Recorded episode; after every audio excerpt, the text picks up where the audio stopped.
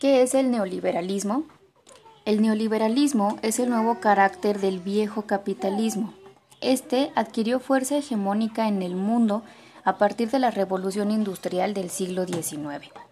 El perfeccionamiento de máquinas capaces de reproducir en gran escala el mismo producto y el descubrimiento de la electricidad posibilitarán a la industria producir no en función de las necesidades humanas, sino sobre todo apuntando al aumento del lucro de las empresas. El excedente de la producción y la mercancía superflua obtuvieron en la publicidad la palanca que necesitaban para inducir al hombre a consumir, a comprar más de lo que precisa y a necesitar de lo que en rigor es superfluo, y hasta incluso perjudicial para la salud, como alimentos ricos en azúcar y grasa saturada. El capitalismo es una religión laica fundada en dogmas que históricamente merecen poca credibilidad. Uno de ellos dice que la economía es regida por la mano invisible del mercado sin embargo, en muchos periodos el sistema entró en colapso obligando al gobierno a intervenir en la economía para regular el mercado. El fortalecimiento del movimiento sindical y del socialismo real, sobre todo después de la Segunda Guerra Mundial 1940-1945, amenazó al capitalismo liberal, que trató de disciplinar el mercado a través de los llamados estados de bienestar social asistencia social, leyes laborales, salud, educación, entre otros. Ese carácter social del capitalismo duró hasta fines de la década de 1970 e inicios de la década siguiente, cuando Estados Unidos se dio cuenta de que era insostenible la convertibilidad del dólar en oro. Durante la guerra de Vietnam, Estados Unidos emitió dólares en exceso, lo que aumentó el precio del petróleo se tornó imperioso para el sistema recuperar la rentabilidad del capital.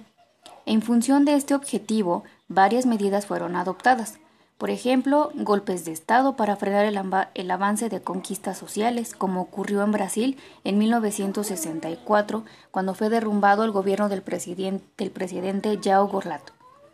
Elecciones de gobernantes conservadores, cooptación de los de los socialdemócratas, como en Europa Occidental, fin de los estados de bienestar, utilización de la deuda externa como forma de control de los países periféricos por los llamados organismos multilaterales.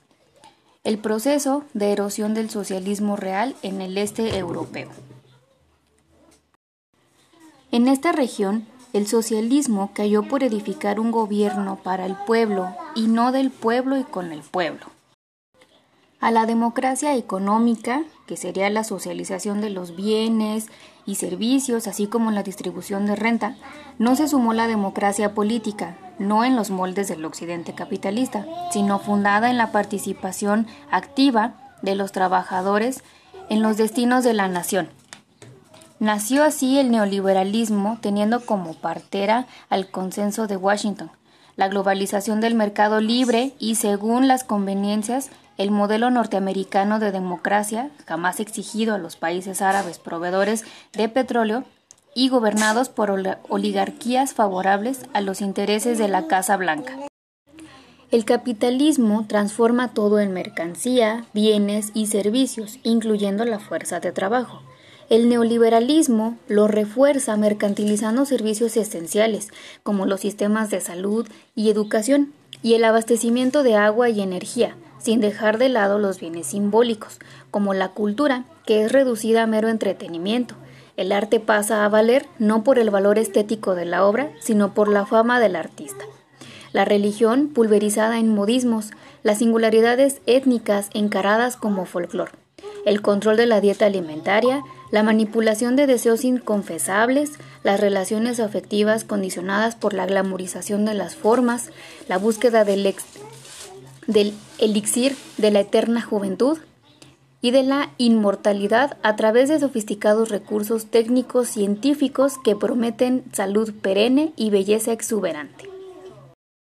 Todo eso restringido a un solo espacio, el mercado, equivocadamente adjetivado de libre.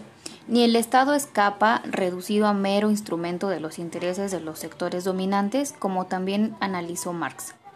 Ciertas concesiones son hechas a las clases medias y, populares, siempre que no afecten las estructuras del sistema y no reduzcan la acumulación de riquezas en manos de una minoría. En el caso brasileño, hoy el 10% de los más ricos de la población, que es cerca de 18 millones de personas, tienen en sus manos el 44% de la riqueza nacional. En el otro extremo, el 10% de los más pobres sobrevive dividiendo entre sí el 1% de la renta nacional. Millares de personas consideran el neoliberalismo, neoliberalismo una etapa avanzada de la civilización, así como los contemporáneos de Aristóteles pensaban que la esclavitud era un derecho natural y los teólogos medievales consideraban a la mujer un ser ontológicamente inferior al hombre. Si hubo cambios, no fue jamás por benevolencia del poder.